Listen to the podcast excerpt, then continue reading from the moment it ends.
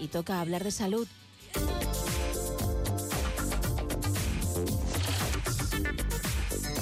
Y para ello contamos con el que más sabe, con nuestro médico de cabecera, con Joaquín Álvarez Gregori. Muy buenas noches. Buenas noches, Gemma, y buenas noches a todos nuestros oyentes. Aprovechando que además de que hoy ha sido el Día de Todos los Santos, también se ha celebrado el Día Internacional de una enfermedad que se llama acromegalia. Acromegalia deriva del griego combinado acros, que significa altura o extremidad, y megalia, crecimiento, lo cual estaríamos hablando literalmente de una traducción que diría crecimiento extremidades. Realmente va mucho más allá y ahora lo vamos a explicar. La acromegalia es un trastorno hormonal que se padece cuando la hipófisis, cuando la glándula pituitaria produce gran cantidad de hormona de crecimiento. Esto puede suceder, aunque raro, durante la infancia, antes del cierre de las epífisis, y lo que ocurre es que hay un aumento exagerado de la altura y produce gigantismo. En la edad adulta no se produce un cambio en la estatura, pero sí ahí empieza a haber un crecimiento muy llamativo de los huesos que no solo se limita a las manos, los pies, sino también a la cara y a otras zonas, que se son, y esto se denomina efectivamente la, enfermedad de la acromegalia. Es poco común, se considera una enfermedad rara, y lo padecen, se calcula, entre 40 o 70 eh, personas por cada millón de habitantes. Pero puede tener repercusiones graves y ahora vamos a hablar un poco de ellas. La causa fundamental, en la mayoría de los casos, es un tumor benigno, eh, un adenoma en la zona de la pituitaria o un adenoma hipofisario, que lo que hace es aumentar mucho la secreción de la hormona de crecimiento.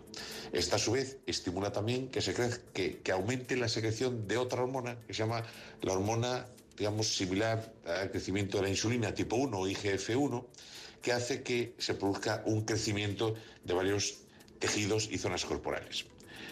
Muchas veces se van produciendo durante años y van creciendo las manos y los pies, las rasgos faciales más grandes, los huesos del rostro, los labios gordos, la nariz y la lengua, piel áspera, mucha sudoración, fatiga, dolor en las articulaciones.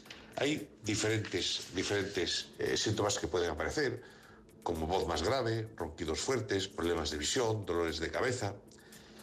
Muchas veces es difícil porque se van produciendo, como decimos, durante los años y a veces simplemente los pacientes se dan cuenta porque han tenido que ir cambiando gradualmente de, número de zapato o le dejan de valer, por ejemplo, los anillos o la gente empieza a percibir que empiezan a tener unas caras pues ciertamente toscas, en las que protruye mucho la zona superior de las cejas, el hueso frontal, la mandíbula, ¿no? y realmente empiezan a ser bastante, bastante llamativos.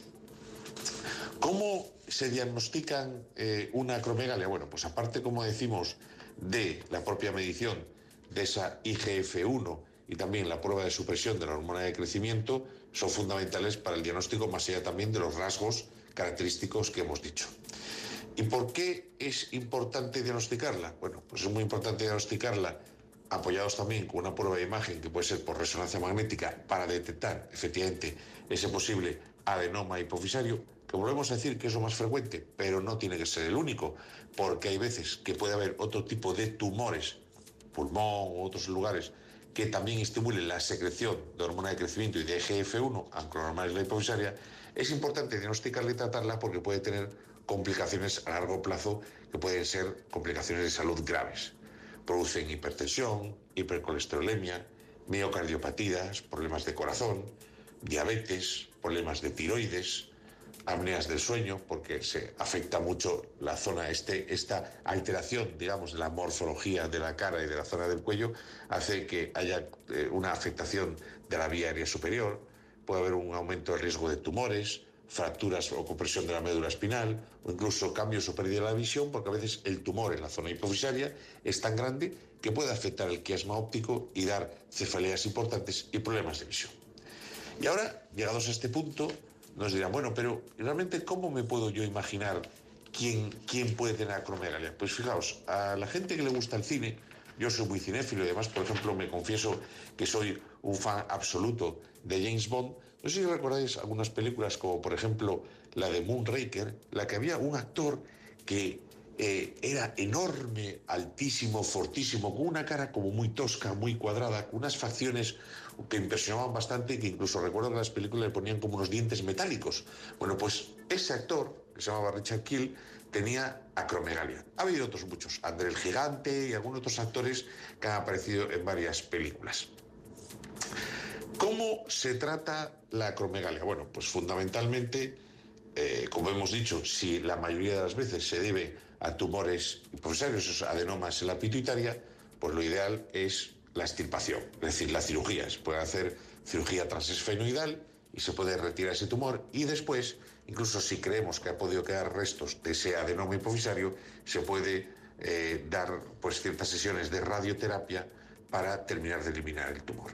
Pero, mientras tanto, para controlar los síntomas, se pueden dar también algunos tipos de tratamientos médicos, como por ejemplo medicamentos que reducen la producción de hormona de crecimientos, como son, por ejemplo, son análogos de la somatostatina, como la octeótrida o el anteótrido, y también otros medicamentos que disminuyen los niveles hormonales que son agonistas de la dopamina, como por ejemplo la cabergolina y la bromocriptina.